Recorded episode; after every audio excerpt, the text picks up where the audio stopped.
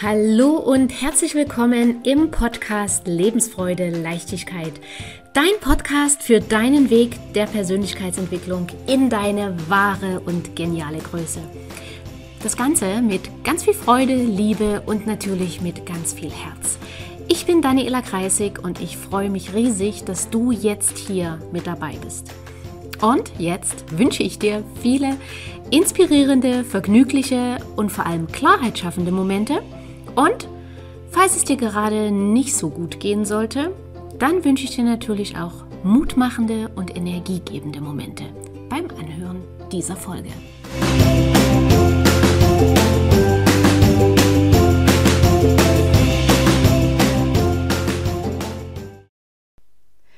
Wer sich als Kind nicht gesehen gefühlt hat, der trägt diesen Schmerz häufig noch heute in sich. Und es kann sein, dass die Eltern damals viel gearbeitet haben und du als Kind deshalb oft alleine warst. Und vielleicht waren deine Eltern zu Hause, aber sie waren so erschöpft und so müde, dass sie keine Zeit für dich hatten. Und so hat niemand mit dir gespielt und niemand hat dir zugehört. Und das heißt, du hast dich vielleicht oft allein und nicht gesehen gefühlt.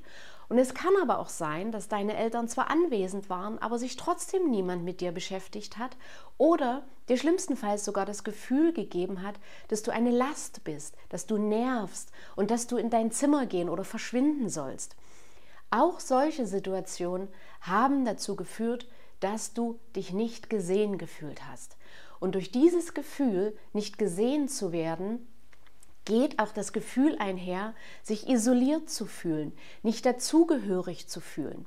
Und als Kind können wir jedoch nicht überblicken, dass das Verhalten unserer Bezugsperson nichts mit uns persönlich zu tun hat, sondern dass die Eltern selbst vielleicht überfordert waren mit der Situation oder dass sie Angst hatten oder sich Sorgen gemacht haben.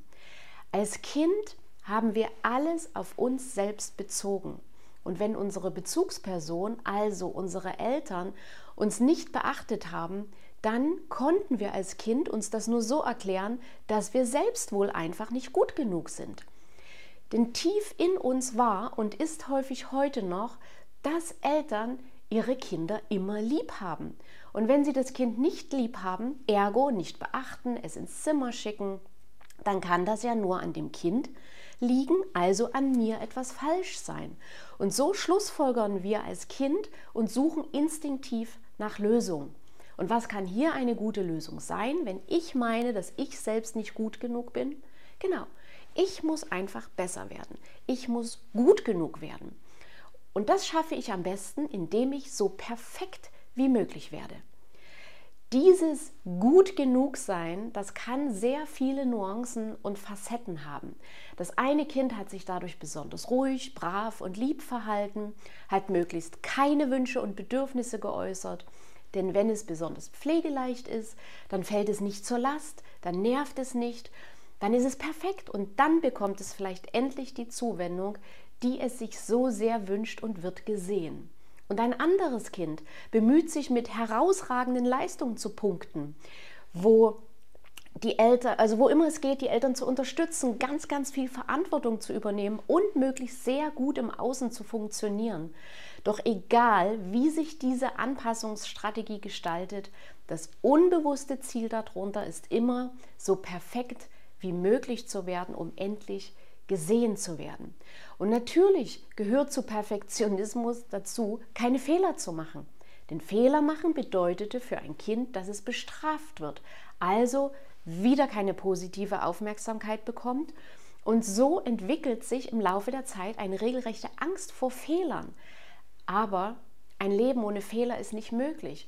Fehler gehören zum Lern- und Lebensprozess dazu.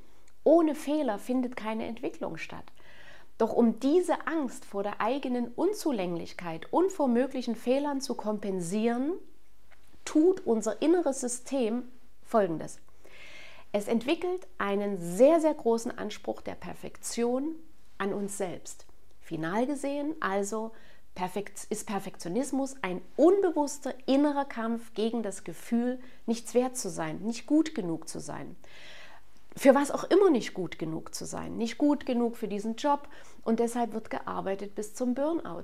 Nicht gut genug für diese Beziehung und deshalb wird alles getan, was der Partner oder die Partnerin will, um endlich zu beweisen, dass man doch gut genug ist. Und auch in narzisstischen Beziehungen ist das ein häufiges Muster. Zum einen die narzisstische Person, die sowieso tief im Innersten das Gefühl hat, nichts wert zu sein und deshalb über die Fassade der Großartigkeit und der Arroganz versucht, mit Perfektion zu beweisen, dass sie doch gut genug ist. Aber auch ein empathischer Partner oder Partnerin der narzisstischen Person, die ein überhöhtes Perfektionismusstreben hat, um zu beweisen, dass sie doch die perfekte Partnerin ist und die narzisstische Person das nur endlich erkennen muss. Und dafür werden Abwertung, Beleidigung, Manipulation, Schweigebehandlung und schlimmstenfalls auch Gewalt ausgehalten. All das, um nur das Gefühl und den Schmerz nicht spüren zu müssen, dass man selbst nicht gut genug ist. Und das Dilemma ist, dass diese innere Stimme des Perfektionismus nie still ist und jeden Tag neu beteuert, dass es nie genug ist, dass Pause machen oder Nachlässigkeit absolut inakzeptabel sind so lange, bis Perfektionismus zum Zwang wird. Und wir schrauben dann unsere Erwartungen an uns selbst immer höher, immer höher, immer höher. Und wenn wir dann so hohe Ziele haben, dann gibt es keine Erlaubnis mehr für Schwächen oder für Bedürfnisse und gleich gar nicht für unsere eigenen Bedürfnisse. Und unsere leistungsorientierte Gesellschaft unterstützt das alles natürlich noch, indem Menschen in Konzernen immer höhere Umsatzziele vorgeschrieben bekommen, immer mehr Anreize wie Bonis, wenn Umsatzstufe X erreicht ist. Und dieses System nutzt Menschen mit Perfektionismuszwang gut aus. Und die Ergebnisse sind Burnout, Herzinfarkt, Schlaganfall und so weiter. Und was können jetzt erste Schritte sein, um aus dieser Perfektionismusfalle rauszukommen? Um dein Verhalten wirklich langfristig zu verändern und einen gelassenen Umgang mit Fehlern zu haben, ist das natürlich ein längerer Prozess. Denn Verhaltensmuster und innere Schutzstrategien, die wir seit Jahrzehnten in uns tragen, die gehen nicht einfach, weil uns heute plötzlich bewusst wird, dass es uns schadet, so weiterzumachen. Und genau diesen Prozess gehe ich mit meinen Premium 1 zu 1 Kunden. Und wenn du Interesse daran hast, auch mit mir zu gehen, dann melde dich gern bei mir. Und erste Schritte können jedoch, also kann ich dir schon heute mitgeben, indem ich dir zum Beispiel ein paar Reflexionsfragen mitgebe. Und bei diesen Reflexionsfragen geht es darum, dass du dich wirklich in Ruhe mit den Fragen auseinandersetzt, dir Zeit für dich selbst nimmst an einem ruhigen Ort wo du genügend Zeit hast, die Fragen dir zu beantworten. Und ich lade dich hier ein, das regelmäßig und immer mal wieder zu machen.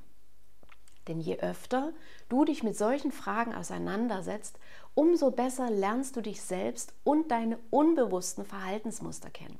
Also, die erste Reflexionsfrage lautet, bei welchen Menschen in deinem Umfeld versuchst du perfekt zu sein? Wessen unausgesprochene Erwartung versuchst du unbewusst ständig zu erfüllen? Oder die Frage ein bisschen anders formuliert, bei welchen Menschen hast du das Gefühl, es nicht ertragen zu können, wenn sie enttäuscht von dir wären? Frage 2, in welchen Lebensbereichen versuchst du perfekt zu sein? Und Lebensbereiche können sein, dass du versuchst, die perfekte Figur zu haben, das perfekte Aussehen, dass du immer perfekt gekleidet bist, dass du im Sport immer perfekt sein willst, die perfekte Wohnung, das perfekte Haus haben willst und so weiter. Also, in welchem Lebensbereich versuchst du perfekt zu sein? Und verstehe mich bitte nicht falsch, es geht nicht darum, ab heute nachlässig oder oberflächlich zu agieren.